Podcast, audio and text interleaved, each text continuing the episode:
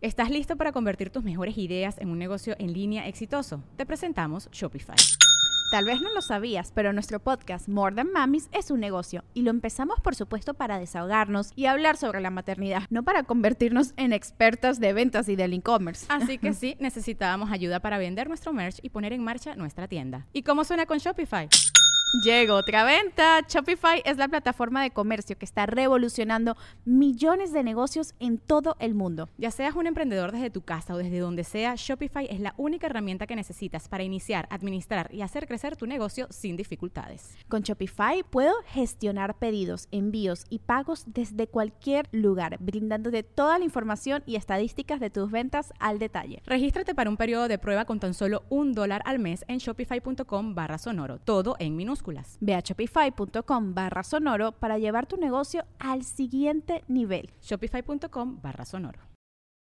Families have a lot going on. Let Ollie help manage the mental load with new cognitive help supplements for everyone four and up, like delicious Lolly Focus Pops or Lolly Mellow Pops for kids. And for parents, try three new Brainy Chews to help you focus, chill out, or get energized. Find these cognitive health buddies for the whole fam at ollie.com. That's O L L Y.com. These statements have not been evaluated by the Food and Drug Administration. This product is not intended to diagnose, treat, cure, or prevent any disease. Las opiniones expresadas en este espacio son exclusiva responsabilidad de quien la emite.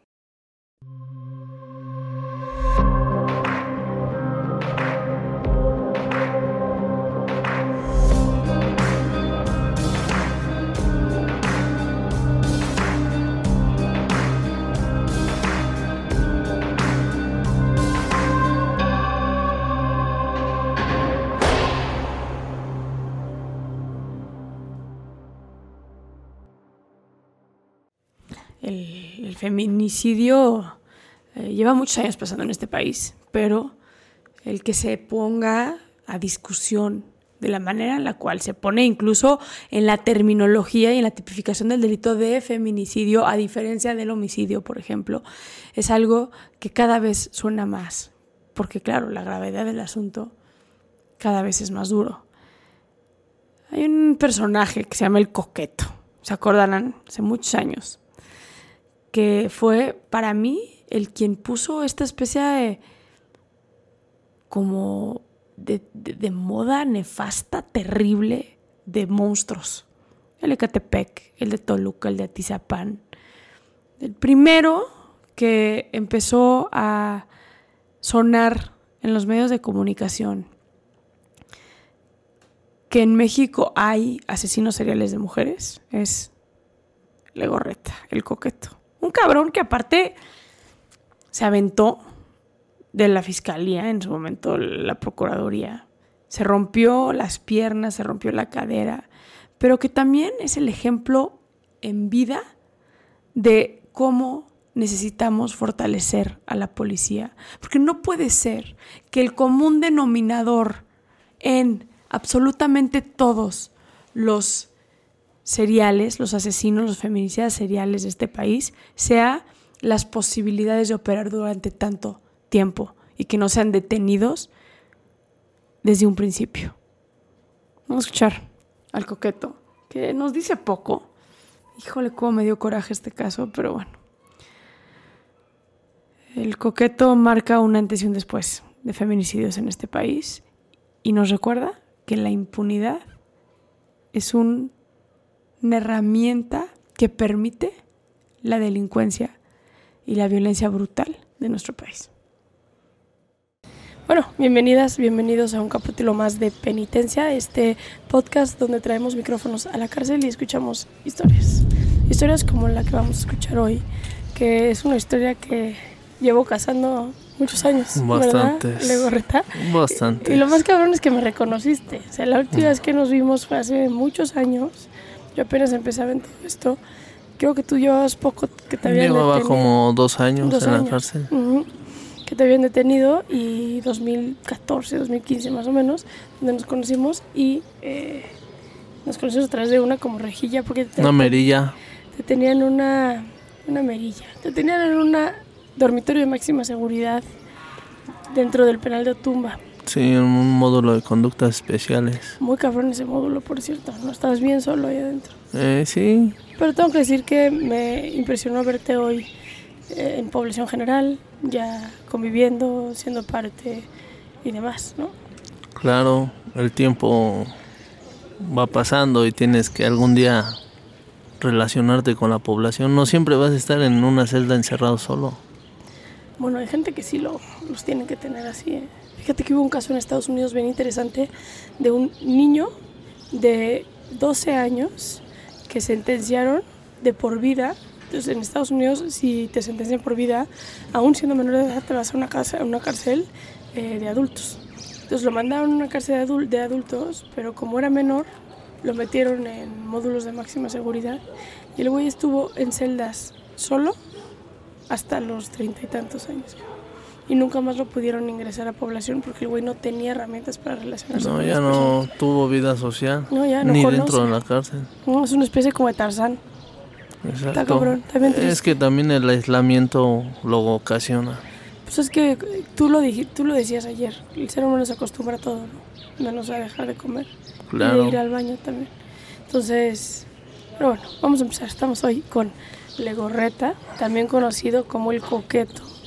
Muy famoso en redes sociales porque pues pusiste de moda el feminicidio en México o bien fuiste el primer tú decías que antes de tú el Goyo Cárdenas, ¿no? Pero el Goyo Cárdenas sí es de antaño. Tú eres un asesino serial, digamos, eh, de, la, de, de de esta etapa de la modernidad. Entonces para mí era importante platicar contigo porque creo que el feminicidio en este país se ha, ha volcado en una cosa brutal. Y yo siempre, siempre voy a decir que hay que conocer a los feminicidas, hay que conocer el perfil de los feminicidas, hay que conocer la historia de los feminicidas, para que entonces tengamos un poco más de luz de qué estamos dejando hacer para que cada vez hayan más hombres que matan mujeres por el hecho de que sean mujeres, ¿no?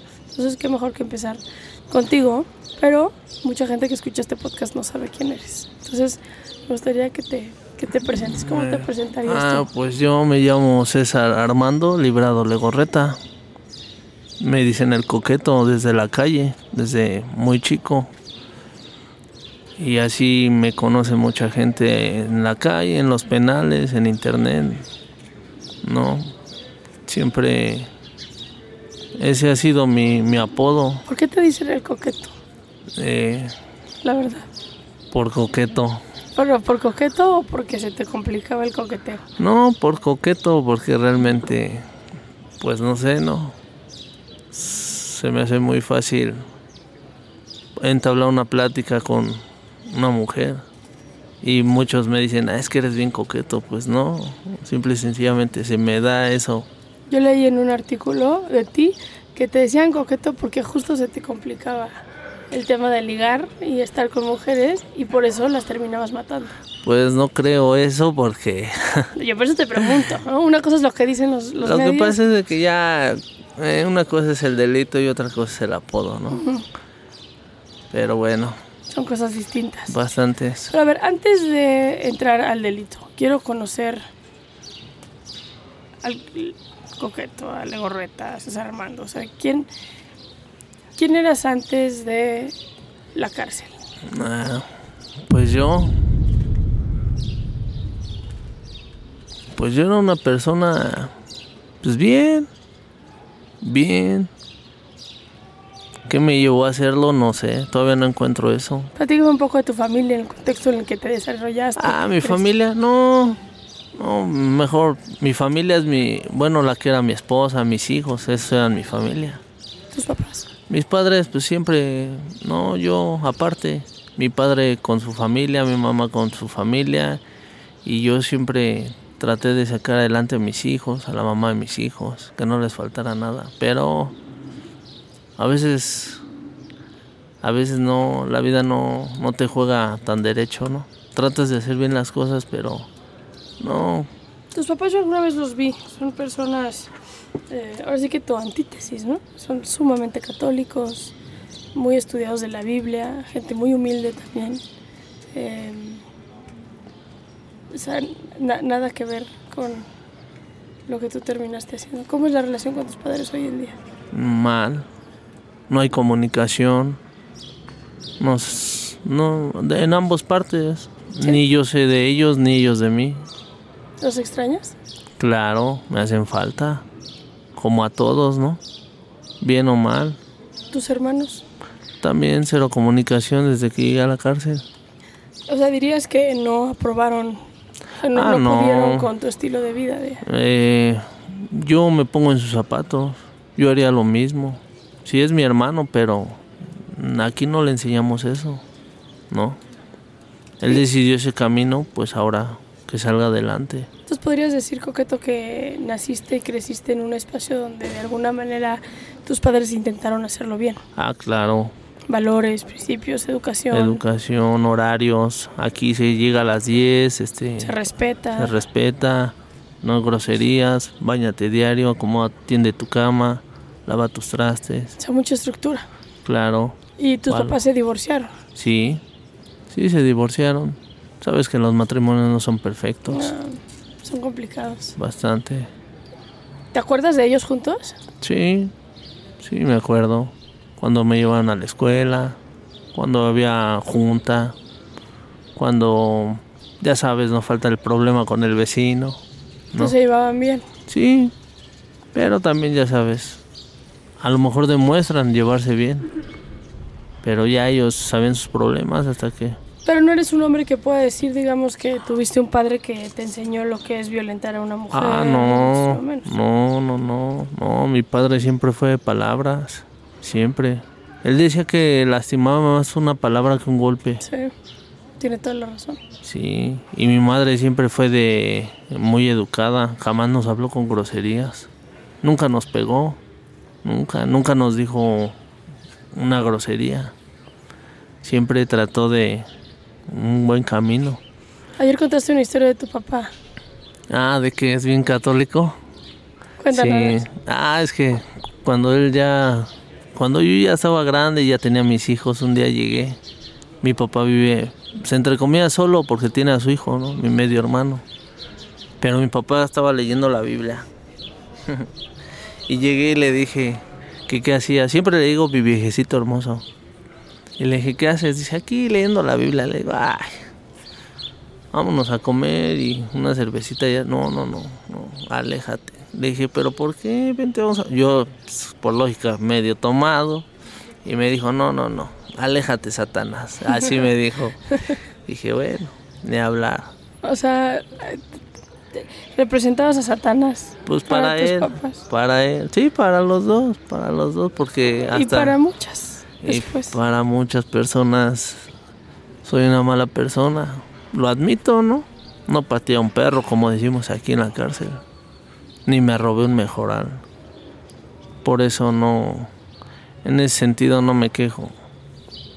No hago nada. Estoy en la cárcel pagando lo que hice y no queda más que seguir adelante. ¿Qué sentencia tienes? 296 años.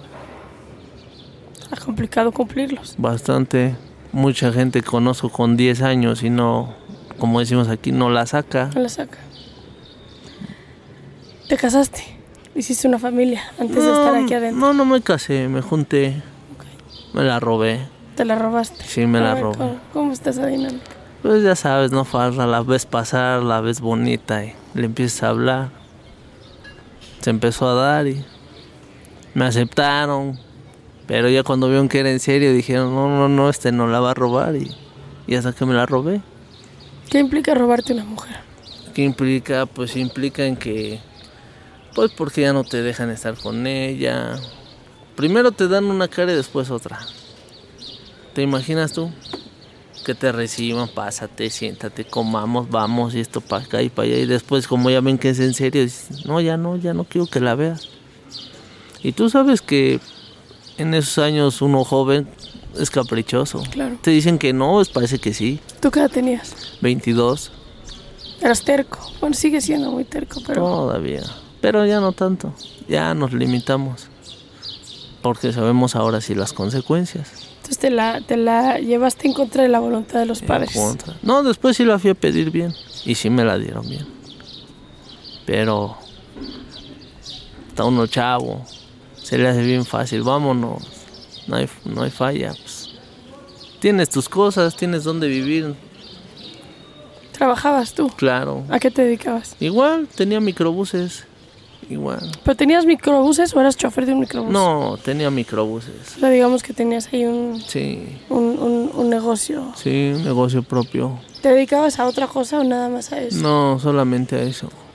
Antes de empezar a hacer lo que hacías, no te quedabas a robar, no te dedicabas a... No, siempre tuve una buena vida. Mi padre me enseñó que si no querías que nadie te dijera nada, que ahorraras y te compraras tu negocio. Tú sabes a qué horas trabajas, a qué horas lo paras, hablando de los micros. ¿Por qué? Porque no es lo mismo ser chofer. Tienes que pararte temprano, ir por la cuenta, ir a ver al patrón, y que ahí déjamelo y que mañana tu X oye. Yo lo viví. Porque mi padre a mí me dijo, ah, no quieres trabajar, no quieres estudiar, tampoco te voy a dar trabajo. Y yo viví eso de ser chofer. Imagínate dejarlo ahí a las 12 de la noche y vete caminando. Y al otro día llega temprano, porque no es tuyo, no te lo puedes llevar. Claro. Ahorré, me compré el mío. Sí, me ayudó mi papá a arreglarlo. Pero, pues vas creciendo, te vas haciendo, te compras otro. Tienes al amiguito que te acompaña y ahora este, vamos a arreglar aquel. Y ya conocimos a la novia y a la muchacha y ya. Y ya cuando menos ya te robas a la muchacha, ya está embarazada y ya. Ya cuando menos ya eres papá. Ya eres papá. Pero, pero no, robar no. ¿Hasta qué edad estudiaste en la escuela? hasta segundo semestre, segundo semestre del bachiller es uno Del. Rosario. ¿Lo conoces? Y ahí dijiste, he escuchado hablar de ella. De la escuela. Ujú. El... Dijiste, chingue su madre, ya no quiero seguir estudiando. Pues sí. Es que, mira, en un microbús ganas dinero. Puedes irte a cotorrear. No manches, te das una vuelta y ya traes 500 pesos, 600 pesos.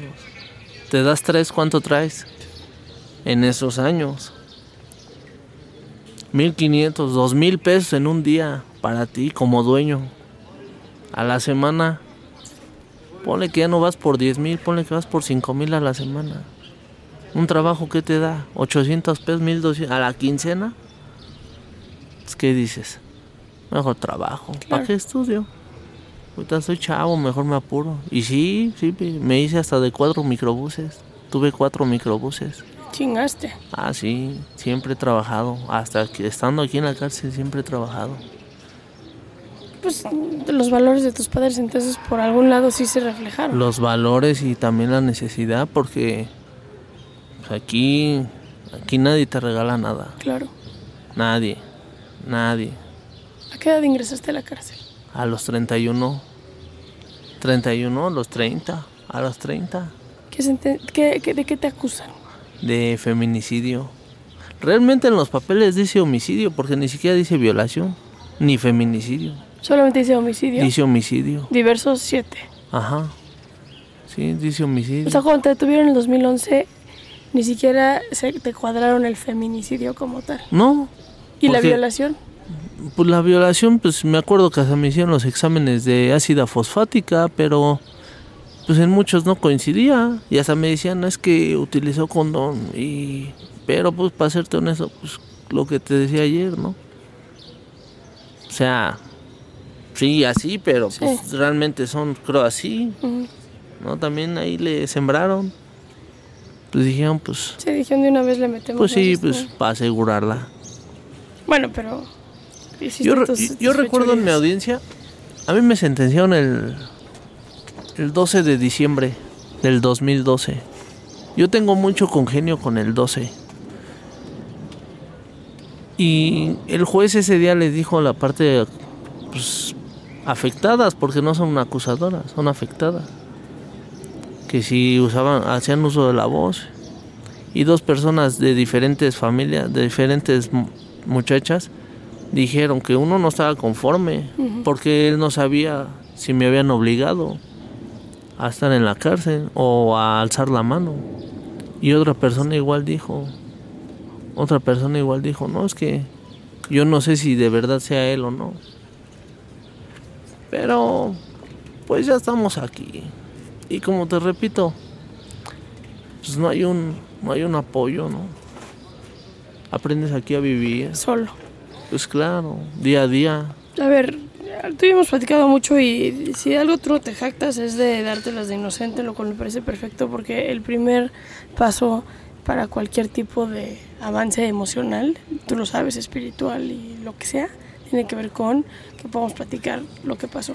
Y especialmente a mí, algo que me interesa platicar muchísimo contigo es, yo te pregunté a ti, antes de ti, ¿quién? Y me dijiste el Goyo Cárdenas. Y después de mí, ¿quién? ¿Y qué me dijiste?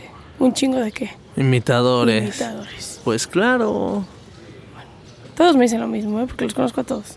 Pues sí, pero es que Pero quiero, entonces me quiero llevar. órale, Hoy hay un chingo de imitadores. Hoy el feminicidio es un problema en México. Matan a 11 mujeres todos los días en este país. Y esto era algo que no se hablaba hasta que llegaste tú. Entonces, para mí es importante que hoy podamos hablar de cómo es que se hace un asesino serial. Y creo que lo platiquemos. Y lo platiquemos bien. Pero antes que nada, quiero que demos un poco de contexto de lo que pasó. De lo que realmente pasó. ¿Cuál es tu historia de lo que pasó? en ese momento En ese o antes de que empezara esa historia. Cuando quieras empezar. No, pues creo que vamos a hablar de lo importante, ¿no? ¿Por qué, por qué te conviertes en un asesino? Pues es como te lo repito. Todo se te hace bien fácil. Sí, cabrón, pero puede ser muy fácil matar y yo hoy me dices mata a una persona, yo prefiero matarme a mí misma que matar a una persona. ¿eh? Es que mira, las eh, todos vemos diferente. Porque cuando tú lo cometes, como te lo repito, antes de todo eso yo ya había hecho, pero no con mujeres, sino con, Con hombres. con hombres. ¿Te acuerdas no- de la primera persona que mataste? Sí, ¿Quién fue? sí. O sea, ¿cómo fue más bien? Ah, lo cochillé con una navaja. ¿Qué edad tenías tú? Como 20 años, 22. chavito. Sí, chavito. ¿Y qué Sí. pasó? ¿Una riña o qué? No, no, no. Te- como te repito, me robó. Me robó. Me robó mi estéreo. Me robó mi estéreo ahí en el toreo. O sea, era un asaltante. Mm, pues ponle que no un asaltante porque como quien dice me ganó el tanto. Ya yo ya lo vi bajándose del micro. Y dije, es él. Y sí, dicho y hecho, después me enteré. No, pues sí, el fulano ese vendió un, un estéreo. Y como todo, como aquí le llamamos, le puse campana, lo seguí. Y sin decirle agua va, lo empecé a... Primero le pegué, después lo empecé a cuchillar. ¿Cómo fue que tomaste la decisión de matarlo? Ah, pues porque te ciegas del coraje. Estás joven, estás chavo, estás solo. Y pues para que te llegue y te robe tu estéreo que te costó tanto, pues dices, ¿cómo crees? O sea que, como decimos aquí, ¿a poco el más vivo?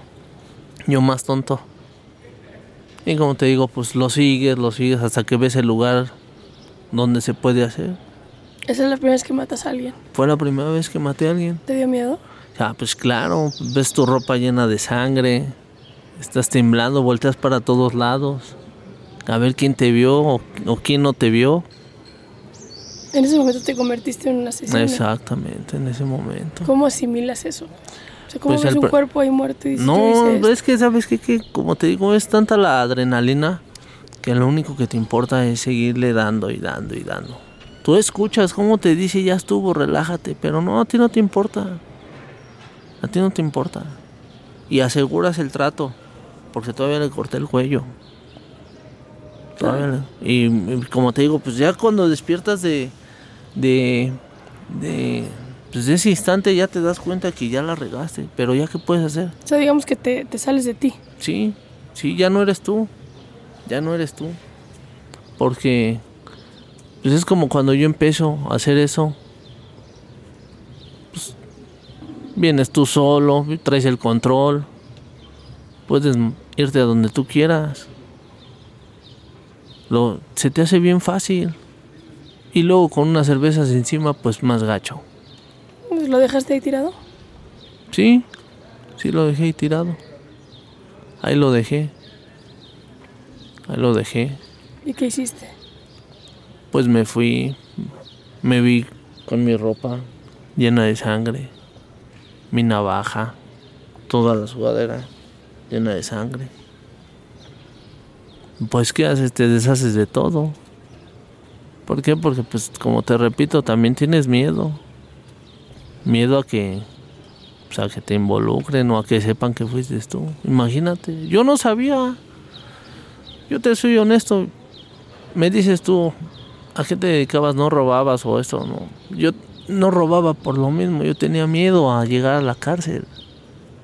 Y andaba matando gente. Qué irónico, ¿no? Pues, qué tonto. Qué tonto. O sea, no te robas una camioneta, no te robas un microbús para arreglar el tuyo. Ah, pero andas matando gente. O sea, qué tonto. ¿Dónde crees?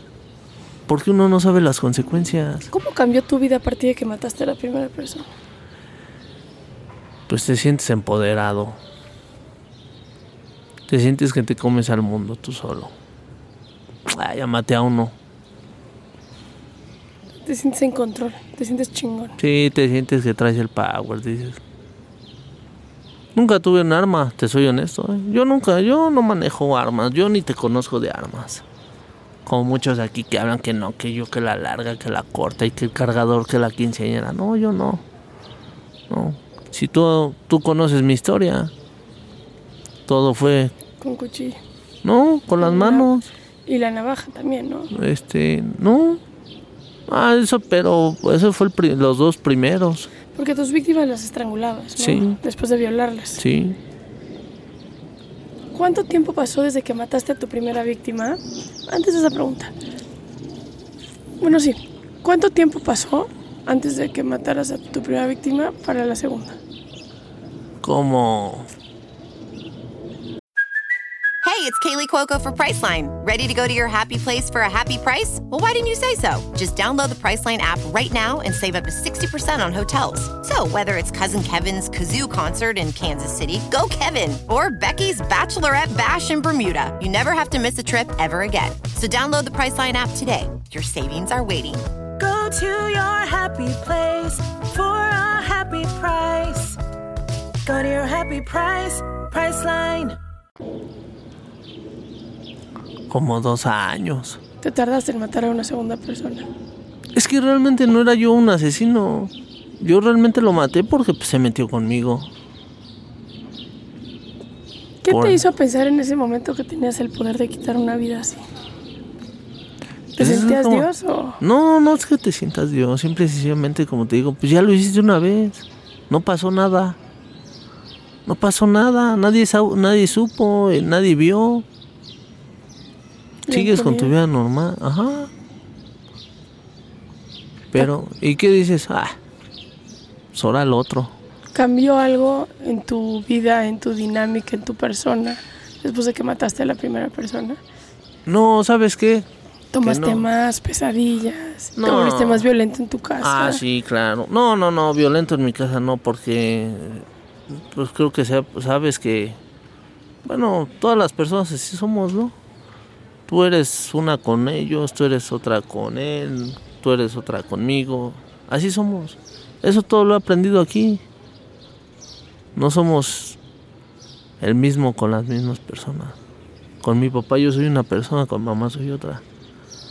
Sí, pero sí, sí cambia porque, pues, imagínate cuando me agarraron, la mamá de mis hijos no lo podía creer. No sabía, no tenía No, ni idea. ¿cómo crees?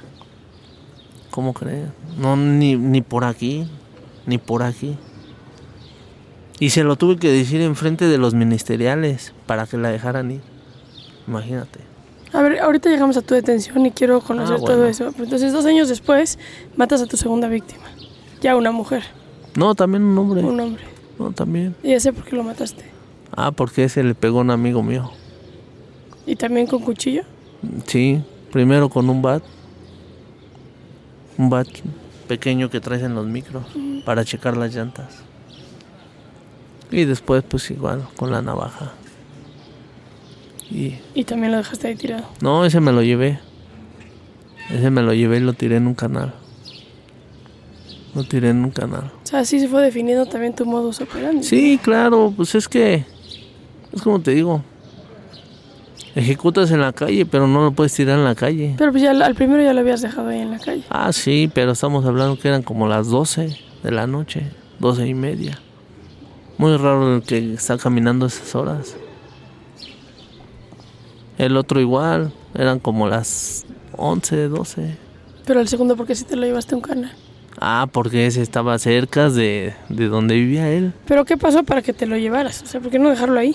¿Cómo Ah. se te ocurrió? ¿Cómo tramaste eso? Pues me, me lo llevo porque, como le digo a mi vale, le digo, no, me, me lo tengo que, hay que llevárnoslo porque este vive aquí cerca, lo van a ver y nos vieron cerca, no, vamos a llevárnoslo.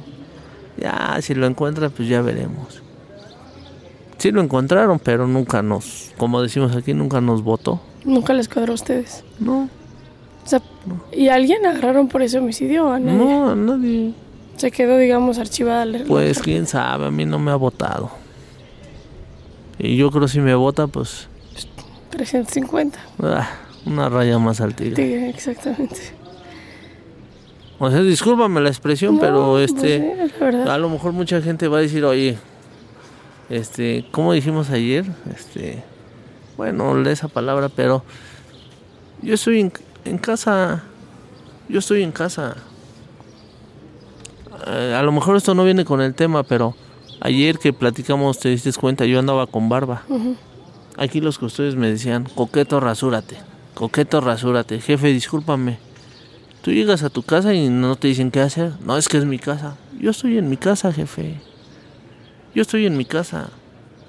Coqueto anda con gorra, con barba, con bermuda. y nadie le dice nada. Porque yo estoy en mi casa.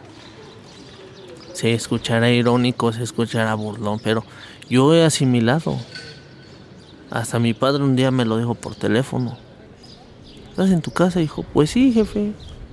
Yo estoy aquí. Pero es la cárcel.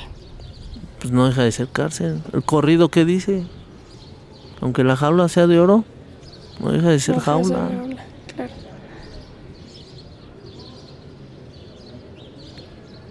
¿Qué te daba, coqueto, violar y matar mujeres? Es más, voy a dividir esa pregunta en dos porque quiero entender. ¿Qué te daba violar mujeres? No me puedo imaginar un peor escenario y nunca voy a entender a los hombres que violan en el aspecto de encontrar la voluntad. Del por qué lo hacen. Encontrar la voluntad. Eh, es O sea, que güey, mira- lo rico de una sexualidad tiene que ver con esa Ah, duplicidad. claro, claro. Hacerlo en contra de la voluntad y con el sufrimiento de otra Claro, no, está no, la mamá de mi hijo, eh, porque tengo un hijo más pequeñito, no, la mamá de mi hijo, no, hombre, o sea, no, esa, donde se parara, eh, a mí me decía aquí, aquí, oye, pero están pasando, no, pues aquí, oye, pero ven, no, aquí, pero es que es lo que, bueno, mucha gente no conoce la verdadera historia. Cuéntanoslas.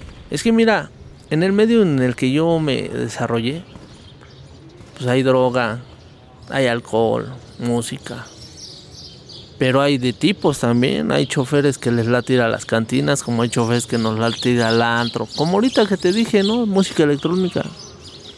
Y pues imagínate, andas cotorreando en tu micro, tu micro bien tuneadote, escuchando pura electrónica. Es tuyo el carro, vas tomando, ahorita me paro, voy a comer eso. Ya cuando menos ya andas pedo trabajando. Ya cuando menos, pues ya se te hizo fácil. Se te hizo fácil aventarle el carro a fulano. Se te hizo fácil este. Pues que el que viene dormido trasculquearlo. O la que se quedó sola, pues llevártela.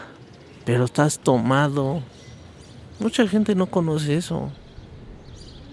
¿Por qué? Porque yo ya encontré un sentido en que, ah, pistear, diario pistear, pistear, pues ya. Y drogas. No, drogas no, te repito, no me drogaba, no me drogaba. Puro cigarro Camel y puro Torres 10. Nada, bueno, ahorita que llegué, ¿qué dije? No, puro Torres. Yo no soy de esos habladores que hay el Bucanas, hay este, el Martel. No, pura cervecita y puro. Ayer se lo oí a uno de tus compañeros. Una jarocha. ¿Qué es una jarocha? Una bola de ostiones con una negra modelo. Y con eso arrancamos. A uno de tus compañeros le dije, ¿conociste que es Jinagua? No, que no. Ah, ahí hay un lugar. Los primos. Hasta la mesera me decía otra. Porque iba con una muchacha, con otra, con otra.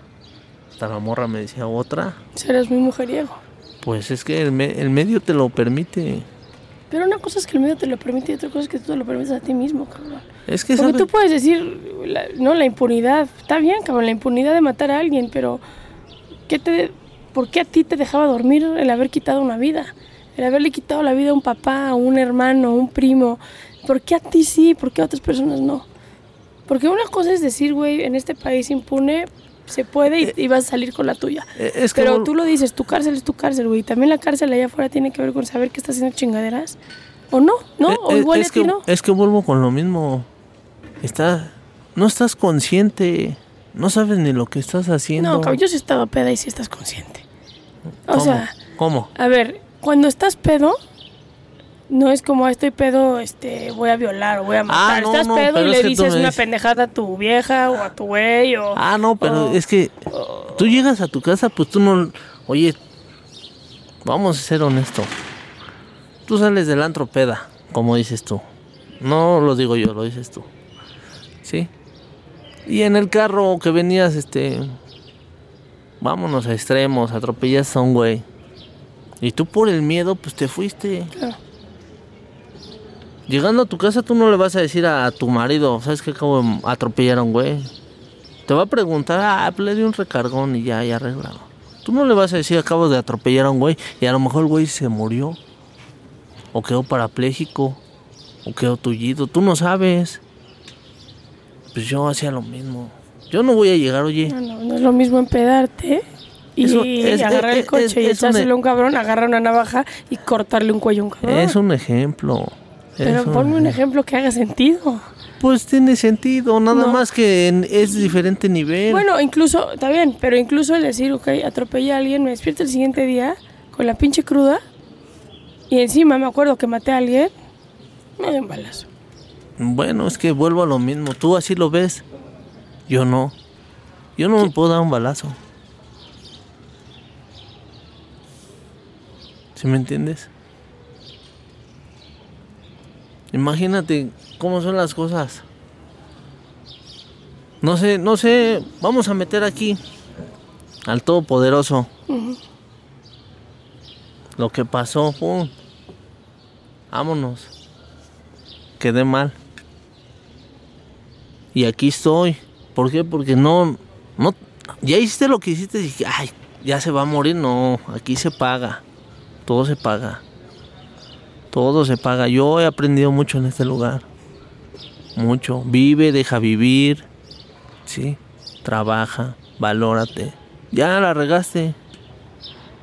Como se dice aquí vulgarmente, ya la cagaste, es hora límpiala. Y la estamos limpiando.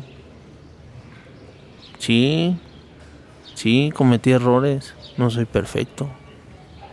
Acepté mi culpa y la estoy pagando. La estoy pagando. Muchos me conocen, mucha gente me conoce. Me conoces tú. Nos hemos visto dos, tres veces, tres veces.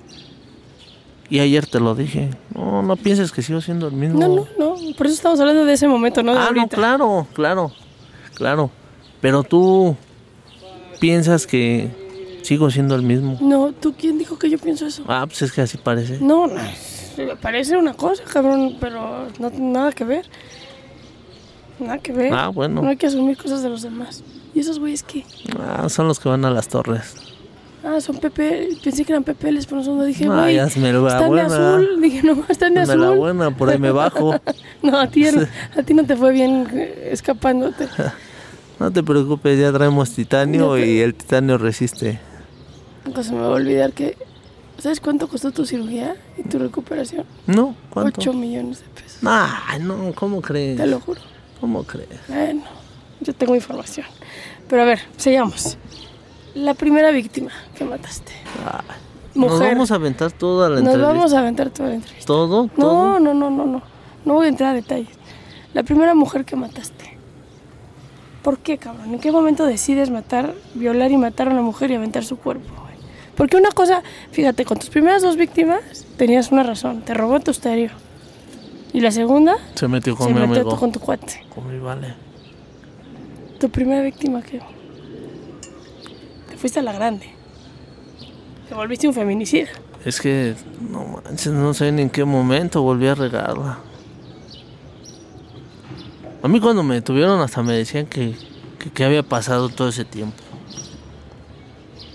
Pero no, yo les decía que no, le digo, no, nada, nada, yo seguí trabajando. No, pero hay más, hay más. ¿Y dónde están? No. A fuerzas querían que, pues ¿de dónde? No, pero eres tu primera víctima. ¿Por qué? ¿Cómo, cómo te tomas, cómo te tomas esa decisión? Voy a tomar una pastilla porque me duele mucho la espalda.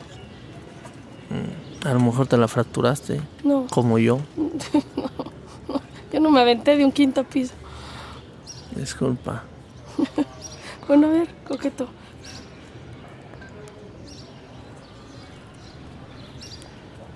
Tu primera víctima. ¿Cómo decides violar y matar a una mujer? ¿Cómo lo decides? Es que ni siquiera lo decides. O sea, iba la chava en. Pues ya la- cuando menos lo estás haciendo. Pero tú. Tengo entendido que tu primera víctima, y corrígeme si estoy mal, eh, tengo entendido que tu primera víctima fue la que se quedó dormida. ¿Cierto? En la micro. Y Es que, fue ¿sabes la? Que- última en bajarse. Que ya no recuerdo. Porque sí, todo, el- todo es el mismo modus operandi. Sí, pero creo que hay una diferencia. Y esto, igual estoy mal porque fue de lo que platicamos la primera vez que te conocí. Una cosa es que se haya quedado dormida la víctima en tu, en tu coche, en tu micro, perdón. Y otra cosa es que tú hayas hecho todo para que se quedara sola. Porque me acuerdo que una vez fingiste. No, que tu, que tu micro se, echa- se ya no jalaba, bajaste a todo el mundo de la micro, menos a una fíjate de tus que qué bueno víctimas. que me recuerdas eso. Porque no, fíjate. Nosotros llegábamos a Valle Dorado. A Valle Dorado. Hasta ahí llegas. Yo, créeme, no, no me hago el inocente. Pero, oye, pues se queda, el- yo hasta Mira, no es por nada, pero sí, ya me acordé. Y no, esa no fue la primera. Sí, fíjate, todavía hasta la bajé. Todavía hasta la bajé. Y no se quiso bajar. Todavía. Le dije, no, es que era ya no. No, yo ya iba tarde. Y eso no fue en la noche, fue temprano. Y yo ya iba tarde. Y tú sabes que tarde a las seis y media de la mañana para el distrito ya es tarde, tráfico y todo. Y luego ese día yo no circulaba. Dije, no, es que me arriesgo. Ahorita me agarra servicios públicos, me pone que no me lleva al corralón, pero me va a quitar lo que traigo. No, es que me voy. Y le dije, no, ya no voy, toma. Y no, y se aferró. Y se aferró. Bueno, va en la otra. Y hasta ay, dije, me empecé a desviar y quedó, no, ya me voy a regresar. Y ahí, ahí fue cuando, ahí, ahí fue cuando empezó. Ese fue el primer momento. Ese fue. Mi siguiente pregunta. ¿Por qué violarla? Se te hizo fácil, ya sé que vas a decir que se te hizo fácil. No, no es que se te haga fácil. Es que te repito, no sé. Cabrón, es que una vieja inconsciente. No, no, no, no, no. no. Sí, estaba. Tú y yo lo hablamos. La vieja estaba dormida, estaba tomada. No, esa fue como. Nomás, esa fue como la cuarta. Sí, es que realmente la información Pero no yo la quiero tienes al, entenderte al, a con- ti. al 100. ¿Por qué hacerlo? ¿Por qué Y hacerlo? más, tú podías llegar a tu casa y acostarte con tu mujer. Ah, no te creas, no, no te creas. Yo tenía tres meses de haber regresado con ella. Y dejé a la mamá de mi otro hijo por regresar Bueno, con ella. pero no. O sea, a ver. no- podías tener acceso a sexualidad consciente, Claro. no forzada. Claro. ¿Qué le da a un violador acostarse con una mujer que no quiere acostarse con él? Pues a lo mejor. Esa es la pregunta. Pues a lo mejor que no. No puede alcanzar algo que, que no puede tener. Porque a lo mejor, ¿cuántos no sueñan con una mujer modelo? O muchos. Es como apenas, apenas vi un video ahí en la tele. De una muchacha que va saliendo bien arreglada y viene un tipo atrás y presta. Y yo hasta lo digo. Bueno, aquí nos están grabando, pero yo lo digo, cobarde, ¿no? mátenlo, perro. Y hasta me dicen, no mames, coqueto. Pues qué, carnal, yo también. También le entro. No. No te creas, yo también. Vuelvo a repetírtelo. Yo no pateé un perro. ¿Y qué me llevó a eso? Pues como te digo, la situación, tomado, la ves sola, la ves bonita. Ah, le juegas al amigo, como decimos aquí. No la conquistas, porque no la quieres conquistar. ¿Te consideras machista? No, ¿Te considerabas machista? no, no, porque la verdad, para serte honesto, no. ¿Estás seguro que no eres? Claro, claro, te lo aseguro. Dice, bueno, O igual y no te das cuenta. tal vez, tal vez, Más bien. tal No vez. puede no ser machista un hombre que hace lo que tú hacías. Eso es un tema de control sobre el cuerpo de una mujer. Pero no el te creerte creas. porque- superior, el sexualizarla, el invisibilizarla. No, pero no te creas, porque fíjate, cuando nos separamos mi esposa, la mamá de mis hijos y yo, no fue ni por eso ni por lo otro, fue porque simple y sencillamente había mucho, se entrometían mucho a terceras personas. Y cuando regresamos igual, tú relájate y no, sí, lo que tú digas y si no te gusta aquí, pues allá y si no es allá, es por otro lado y con tal de llevar la fiesta en paz. Te voy a dar un ejemplo. Pero no te estoy atacando. Quiero No, que, no, quiero no, que, que- que- que te... Súbete a este mira, barco conmigo. mira, ya, ya no es lo mismo de hace ocho años. Escúchame. A lo mejor hace ocho años lo que me, conociste, sí, a lo mejor fuera la defensiva. Pero no, ahorita Pero- estamos abiertos al quiero diálogo. que- quiero que diálogo. te das cuenta. Es una pendejada el ejemplo que te voy a, A dar. ver, venga. Me dices, voy a dar un ejemplo. Tú venías peda. No lo digo yo, lo dices tú, ¿no? Así como, como si me insultara por ser mujer, que me digas que vengo pedo. Que Es vengo que pedo. no. No. he terminado de hablar. Ah. Una, dos. Dices, chocaste el coche. Te dice tu marido, ¿asumes que estoy casada con un hombre? ¿Ah? y no nada más eso, no nada más eso. Pero dices, arregla el coche. Eso es lo que tú tienes que hacer. Esas fueron tus palabras, güey. Claro, pero. Imagínate que el discurso hubiera sido. Imagínate que hubiera sido el discurso. Sales peda. Porque andabas bien tomada. Porque pues, puedo tomarse me da la gana. Llegas a tu casa. El día siguiente te despiertas y dices, no mames, le di en la madre a mi coche. Ahora tengo el pedo de tener que arreglar mi coche. Asumir que yo como mujer puedo tener un coche y puedo tener yo el pedo de asumir. Tú automáticamente, sin darte cuenta, lo llevaste a que mi marido, hombre, tiene que arreglar el coche. Es que a lo que voy es, si te pregunto, ¿crees que el machismo influyó en que puedas tomar control del cuerpo de una mujer, No, violarla y luego deshacerte no, de no, ella? No, no, no. Yo creo que sí, ¿no? No, yo en ese sentido no creo. Porque volvemos a lo mismo. Mira, eh, vamos a meter el ejemplo del coche. Una vez la mamá de mis hijos se le ocurrió agarrar mi coche. Yo llegué como si nada, vi mi coche, dije. "Ah". Y Lolo me dijo, oye, flaco, tengo que hablar. ¿Qué pasó? Es que le pegué al carro. ¿Cómo que le pegaste al carro? Sí. Se me ocurrió sacarlo, se me cerró el zaguán. A ver. Se le sumió la puerta, le dijo. Pero no pasó nada, dice, no. Ya después lo arreglo. Cuando otros tipos.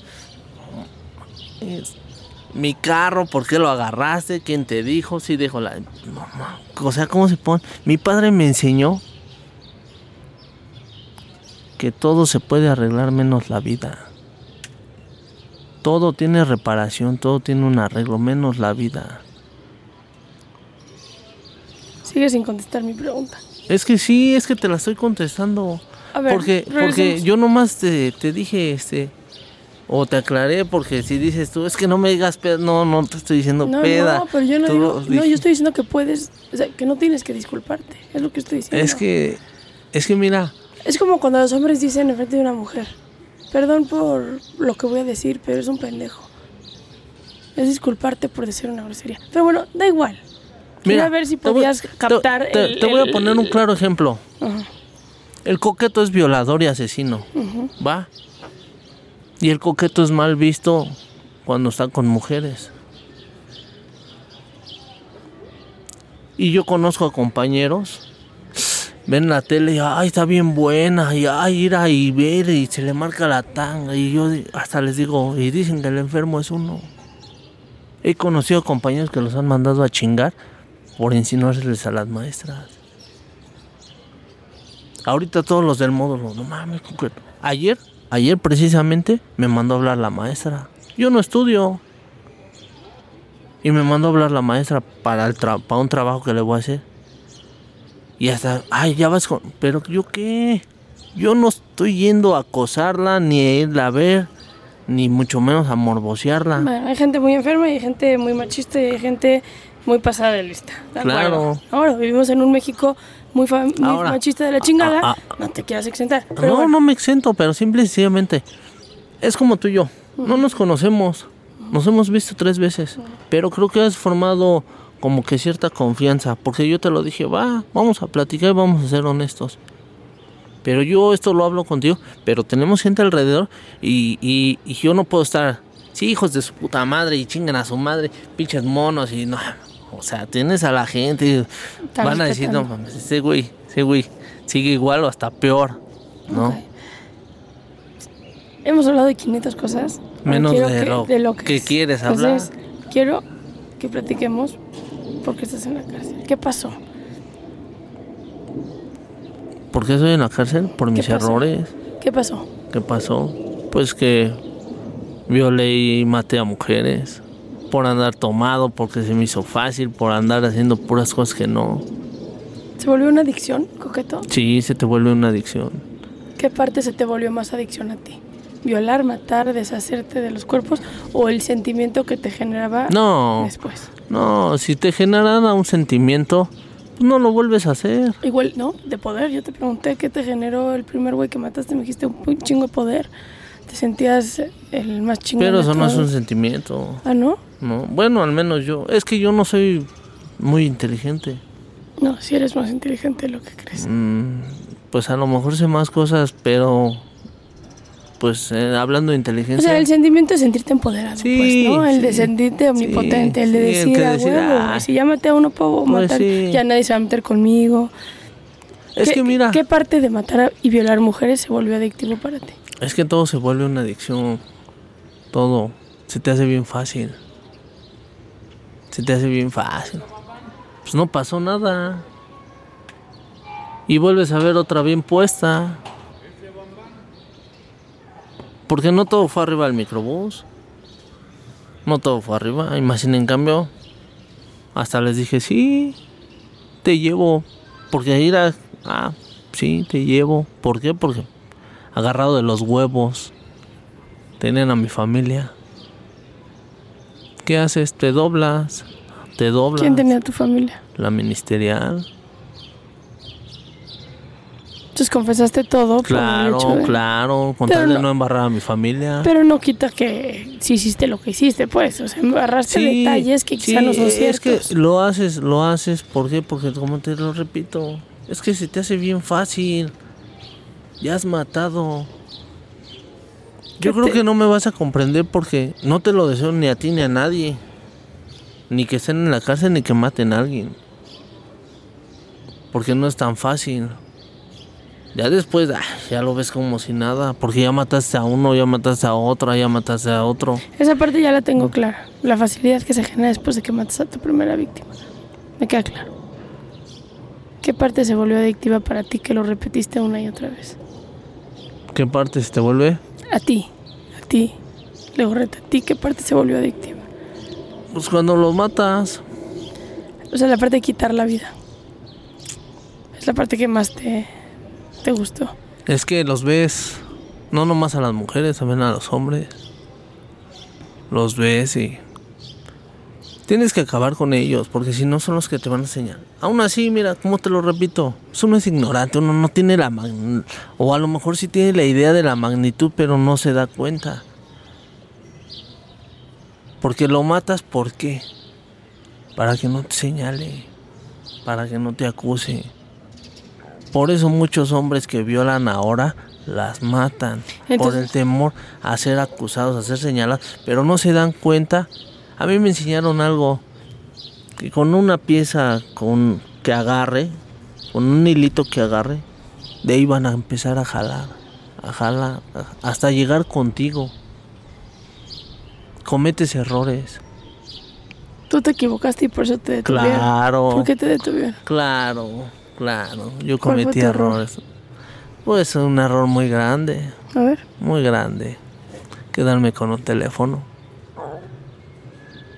Quedarme con un teléfono. Cuéntame cómo estuvo. Pues me quedé con un teléfono.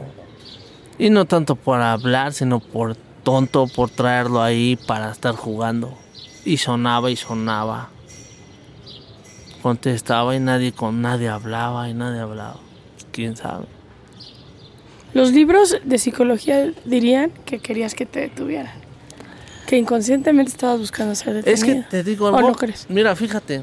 La prensa siempre ha sido. No, no, estos son los libros de psicología. Ah, pues- Tú agarras un teléfono, cabrón, de la vieja que acabas de matar y desechar. O sea, escucha la magnitud de lo que estás diciendo. Y dices, me gusta cómo suena. Y por eso me lo voy a quedar. No, no me gusta Oye, cómo suena. obviamente me- te van que, a agarrar. que fue porque traía los juegos y todo y dije, ay, en lo que yo descanso, pues un juego. Pero sonaba y sonaba y dije, ay, Pero tú sabías que con ese teléfono podía andar contigo. es que vuelvo a lo mismo. En ¿No esos sabías? años casi no. Pues imagínate, era un Samsung Galaxy. O sea, no sabías que existía la geolocalización y Ah, que pues, podían eh, seguirte. ex- eh, conocía yo el GPS, pero pues el que cuelgas en tu retrovisor y le apunta la dirección y sigue la flecha. Pero yo no era. Ya. Apenas le acabo de decir a un compañero. Apenas le dije a un compañero. Porque en la televisión salió un, tipo que saca una laptop de la manzana. Y le digo, ay, yo tenía una de esas. ¿A poco sabes? Le digo, no, yo nomás veía películas y bajaba música y eso porque me enseñaron a bajar la música. Pero yo, o sea, yo no. Yo un tiempo fui checador en Reforma, en frente del auditorio. Está el Hotel Presidente. Ahí llegaba la internet y una persona que llegaba ahí me enseñó, ah, mira, puedes bajar la música así, ah. Compraba mis memorias, bajaba, ahí me la pasaba. Porque yo en ese tiempo se era checado por una pierna que me lastimé. Pero te repito, o sea, no. En esos años, es que como te lo repito, sí sé muchas cosas, o como tú dices, eh, me ves inteligente. Pero tú me pones una computadora, un teléfono algo, yo no sé moverlos. Yo no sé moverlos. Así te soy honesto. Vamos, te estoy hablando con total Sí, honestidad. Te lo agradezco. O sea, si yo supiera que con esa madre, pues que trae un localizador que yo no sabía, pues por lógica, además si me van a dar 100 pesos, presta los 100 pesos. O nada, ¿no? Con tal de que... De que deshacerte de él. Pues sí, Entonces empezaron a hablar y tú contestabas y no pues escuchabas a nadie. nadie. Estaban buscando la localización del teléfono. Pues claro. Y yo hasta luego hasta le contestaba y lo dejaba. Ah, que gasten su crédito. ¿Cuál? Andaban... Hasta que... Pero el teléfono tenías tú o tu esposa. No yo. Mi esposa, la mamá de mis hijos no sabía nada. Pero le regalabas muchas cosas a tus víctimas. Después fue como te cuadraron todos los No, cuerpos. eso es mentira. Tú me lo contaste a mí. ¿Cuándo? Cuando nos vimos ese día en Máxima Seguridad, te no. dije, ¿cómo te detuvieron? Y me dijiste. No. Cosas de las víctimas que llevaste a tu casa y que tu esposa Te voy a ser honesto, todo eso me lo sembró.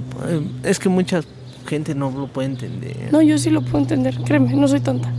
Ah, pues entonces ponte en mi lugar. Pero entonces, ¿cómo te cuadraron las demás víctimas? Ay, pues cómo. Simple y sencillamente te vuelvo a repetir. Yo soy la policía y tú eres yo. Y tú no quieres cantar. Y agarro a tus amigos.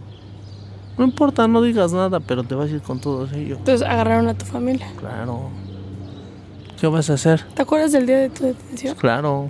Cuéntame el 17 día de febrero del 2012. Sí tienes algo con el 12, ¿verdad? Y he vivido en celdas que me han dado el 12. En vi- he escuchado la música y me dicen 12, 12. ¿Qué pasó el día de tu detención? Pues nada. Estaba yo acostado. En tu casa. Ujú. Sí. Y la mamá de mis hijos me dijo que, que alguien me hablaba allá afuera. Ah, yo como siempre, pues pedo y desvelado. Bien que me acuerdo. Unos tenis Nike, unos Jordan Fly negros, pantalón de mezclilla entubado, la sudadera gris aeropostal con la que salgo en internet. Y pásale a la panel. Al principio pues no sabes, pero como te la van platicando ya dije, sí, ya votó. Pero pues sabedor, conocedor. No podían. ¿Qué hicieron? Traer a la familia. Porque no podían, estar adentro de tu casa. No, no, no, no, ya detenido. No mm. podían hacerme cantar. ¿Qué hicieron? Te agarraron de los huevos. Y te amenazaron con la familia. Pues claro. Imagínate estar aquí en la cárcel, que esté tu papá, tu mamá, tus hijos en el DIF, tu esposa allá en el femenino, o, la mamá de mis hijos. Mi hermano, imagina, mis hermanos, porque son tres. Imagínate. Conoces al sacaojos. Bueno, conoces el tema. Aquí está el sacaojos. Viene con su papá, con su mamá, con su hermana. ¿Te imaginas? Cuando el culpable nomás fue uno. O sea, si ya la cagaste, ¿para qué la sigues cagando? De todos modos eres culpable. ¿Para qué acarreas más? ¿Qué harías tú en mi lugar? No, lo mismo. ¿Cómo te lo digo? No hablemos de cárcel, simple y sencillamente hablemos de un secuestro. ¿Sí? O me dices dónde está o los mato. Claro.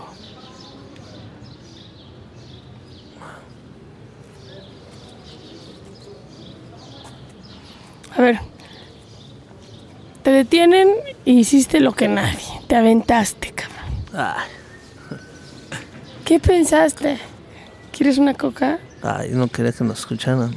¿Por qué no? Ahorita lo edito, no hay pedo, esto no es en vivo. Ah, no, pues está bien. ¿Me consiguen una coca, friends? Ya van por tu coca. Thank you very much. You're welcome. Ok. Vamos de nuevo. Em, te detienen. Te avientas. ¿Qué pasó por tu cabeza cuando te aventaste? Obviamente no ibas a caer sin romperte todo el cuerpo. ¿O te buscabas matar? No, ¿cómo crees? Todo menos eso. Jamás ha pasado por mi mente matarme. Jamás. Eres demasiado narcisista para eso. No sé qué es narcisista, pero la roca me enseñó que el módulo de conducta especial es para mentes poderosas. ¿Te imaginas que todo lo tienes y después no tienes nada? Ni siquiera una cobija para taparte. O un pantalón para taparte. ¿Te imaginas? ¿Te imaginas? Traes tu sudadera, así todo. Y de repente pásale y hasta allá y solito. Muchos se ahorcan, muchos se cortan. Te detienen, te amenazan con tu familia. Y como dices, tú tienes toda la razón, ¿no? Pues ya teniendo ahí tu familia ahí, lo correcto es decir, sí, así estuvo el pedo y cantaste tu pedo. Te tienen en la Fiscalía de Feminicidios. Y te avientas. Y te rompes la cadera. Y las piernas, ¿cierto? No más una. Nada más una pierna y, y la cadera. Me fracturó el talón o el calcáneo, como se le dice médicamente. Me disloqué la rodilla. ¿Te acuerdas qué pensaste en el momento que te aventaste? Pues claro, claro que lo pensé. Pero era todo nada. O sea, tú dijiste, "Güey, prefiero morirme a llegar a la cárcel. Es que, oye, vuelvo a lo mismo. Yo no sé el grado. Hasta que te lo dicen. Y no, no mataste a uno, ni a dos. Ni a tres ni a cuatro. Estabas contando que tuviste que confesarte con tu esposa. Ah, sí. ¿Por qué? ¿Qué, qué pasó ahí? Ah, porque si yo no le decía la verdad, pues ellos querían una confesión. Ellos querían escuchar. Y como te lo digo, pues ¿a qué te obligan? ¿Cómo estuvo esa conversación con tu esposa? No, fue rápido. Fue rápido. Yo llegué a un acuerdo. Va, te voy a aceptar y te voy a llevar a los lugares. Y tú vas a soltar también. Pero tú vas a soltar. Pero eso sí, primero lo sueltas, después te llevo. Te voy a dar lo que tú quieras. Te voy a firmar lo que tú quieras. Porque ya estoy dado. Cuando tú hablas con tu esposa, ¿cómo fue esa conversación que le dijiste? No, rápidamente. Me pasaron a un cubículo. Esposado de pies y manos. Con cinco ministeriales alrededor. No es cierto, cuatro y la fiscal. No es cierto, tres Cuatro ministeriales, el MP y la fiscal. Y ahí estaba tu esposa. Sí, Sola. sentada al lado de mí. ¿Y qué le dijiste? No es mi esposa, es la mamá de mis hijos. Bueno, la mamá de tus hijos. Sí. Y me preguntó que qué había pasado. Le digo, no, no ha pasado nada. Es que, ¿por cómo no me voy a preocupar? Estaba llorando. Le digo, pero pa, tienes que demostrar fortaleza. No te preocupes, ya ahorita se van a ir. Oye, pero es que, sí, mira. Me acusan de violación y homicidio. ¿Y si lo hiciste? Sí, sí lo hice. No te creo, de estos te están obligando. No te preocupes. Aquí el chiste es de que ustedes se vayan. Yo lo acepto y ustedes se van. Pero es que, ¿por qué lo hiciste? Le digo, ya después te enterarás. Es que te están obligando, como sea. Como sea. Llévate a los niños porque también traían a mis hijos. Y después hablamos. Ese después pasó un año. Pasó un año más o menos. Ya me había escapado, ya me había fracturado, ya me había aventado nueve meses en una cama, ya empecé a caminar. Sí. ¿Cómo.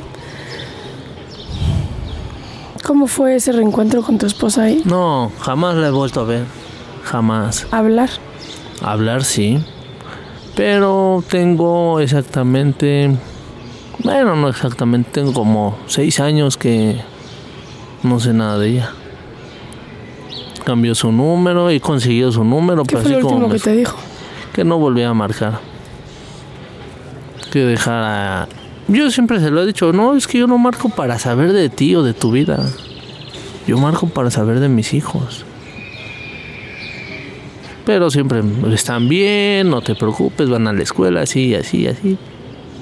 Pláticas cortas. Como te lo repito, pues ¿quién quiere saber algo de alguien ¿Qué hizo lo que de esa tú? clase? Pues claro, yo los entiendo. ¿Tuviste careos con las familias de tus víctimas? Mm, careos no. Pero las audiencias sí los veía. Estaban en la fila de hasta adelante. ¿Qué sentías? Pena. Pena, pero no de ellos, pena mía. Porque, pues, te imaginas, eres observado. No hay cámaras, no hay micrófonos, pero están todos los reporteros ahí. Pues dices. O sea, sí quería fama, pero no de esta, ¿no? La verdad. ¿Podías imaginar, puedes concebir, puedes entender que esa primera fila que tenías enfrente son los papás, los hermanos y los esposos de personas que tú les quitaste la vida? Eso lo puedes entender, coqueto. Claro. ¿Qué sientes cuando entiendes eso?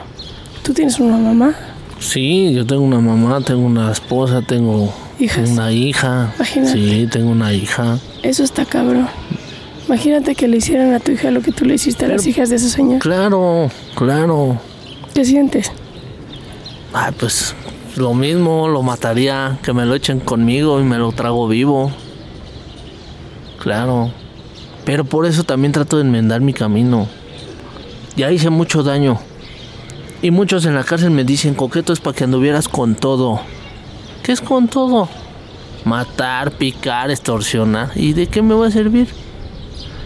Voy a ir a parar a la federal como muchos que conozco, que caminaron conmigo y que ustedes los conocen, que han salido en la tele y que han muerto en el federal. ¿Para eso? Trato de enmendar mi camino. Trato de dar buenos ejemplos con los que vivo. Sí. Vuelvo a lo mismo, ya la cagué, ahora la limpio. Sí. Y sí entiendo a esas personas. Me pasé, me pasé del límite, lo excedí. Sí. Pero ¿qué hago? Quieren la vitalicia. ¿Qué más vitalicia me pueden dar? ¿296 años? ¿Confeso? Un juez no me va a decir, ay, sí, váyase. No. Y ni lo pienso hacer. ¿Te da miedo el México que hay allá afuera teniendo una hija para... Claro, claro. Tú sabes que en México cuatro de cada diez niñas sufren violencia sexual antes de los 15 años. Claro, ¿Te da miedo por tu hija? pues cómo no. Pero te digo algo, sí. Me vas a escuchar hipócrita y mentiroso y muchos me van a criticar. Pero pues todo está en Dios. Por eso no cometo errores. Ya los cometiste. Pues sí. Pero de ahí para allá, de ahí para acá ya no tra- trato de ya no hacerlos. ¿No te parece que aventarle este pedo a Dios es Ah, salirte pues por la fácil? claro, claro. Te lo digo, muchos me van a criticar, pero es que muchos no lo conocen realmente. ¿A Dios? Claro. ¿Quién conoce a Dios? Pues muchos. No, hombre. Nadie Yo, conoce a yo, Dios. yo, yo. ¿Lo has yo. conocido? ¿Te lo han presentado? Ay, no. Como para que le avientes un paquete de estos. No, no, no, no, ¿Y no. Pero, pero simple y sencillamente es como te lo vuelvo a decir. También él, él, él.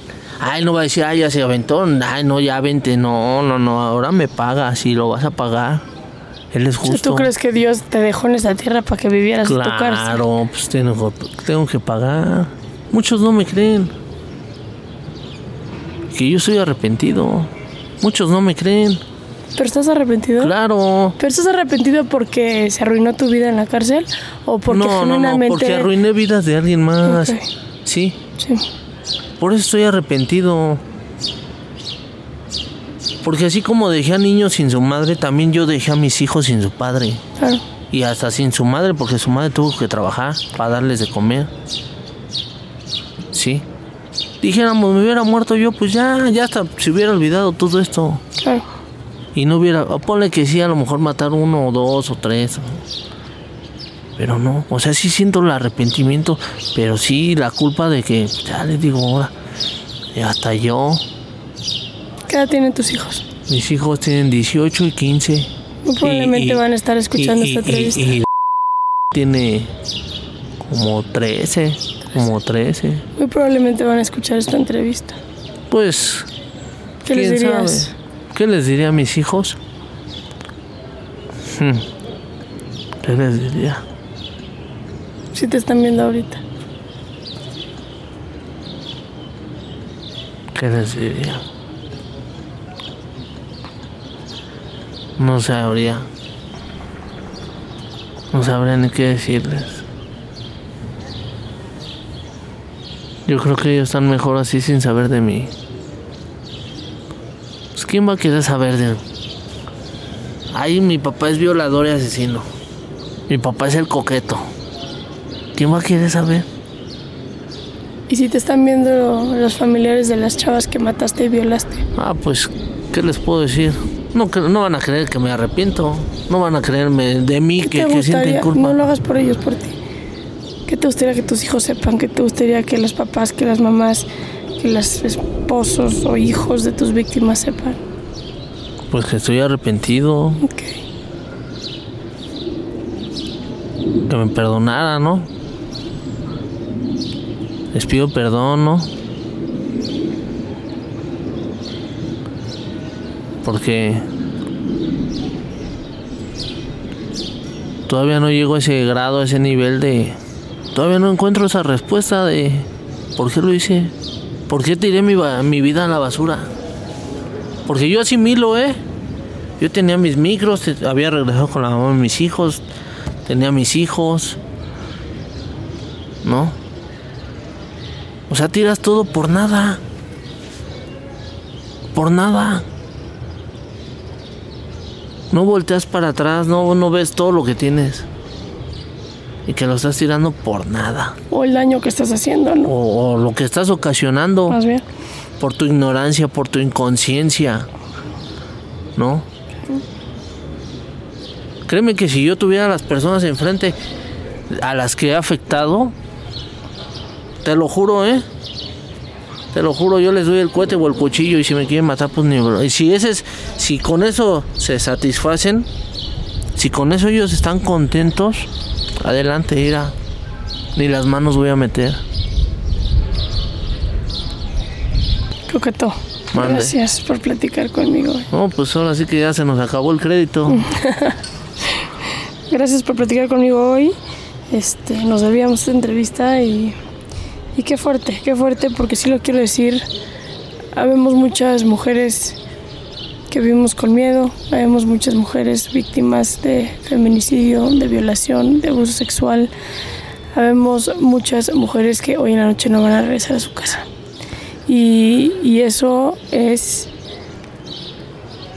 por un México tan lastimado que no tiene respuestas, así como tú no tienes respuestas de por qué lo hiciste. Entonces, gracias por platicar con, conmigo, con nosotras y con quienes hoy nos están escuchando. Pero sí quiero dejar en claro, A ver, deja ¿no? claro lo que lo que es, Lo que es lo que es. que aquí tú y yo nos estamos viendo en persona y te lo estoy diciendo y como te lo dije ayer, yo no soy el mismo y estoy arrepentido de veras. De, a lo mejor no creen como decimos aquí que de corazón. Y si siento culpa, no culpa de mí, ay, estoy en la cárcel, no, no me hago el mártir. Bueno, siento la culpa y si hay un sentimiento porque ahora digo, pues, dejé, dejé a muchos sin su pareja, a los niños sin su mamá. Y bien dicen por ahí, no, no hagas lo que no quieres que te hagan. Todos los días yo me pongo a pensar pues, que no le pase nada, ¿no? O a la mamá de mis hijos o a, mi, a mis hijos, ¿no? Porque hasta mi hijo, ¿no? Puede correr riesgo. No. Yo sé que han pasado muchos años. Y a lo mejor con esto se abre la herida. Pero también quiero que sepan que, que, me perdonen. Que les pido una, una disculpa, ¿no? Y que. Y que me arrepiento de corazón, de veras. De veras. Trato de. No de ser perfecto, pero sí trato de Ser mejor. ser mejor. Y a lo mejor muchos me van a criticar porque meto a Dios, pero en estos lugares se, se conoce a Dios y se conoce también lo malo. Y trato de llevar lo bueno. Gracias, Coqueto. Pues de nada.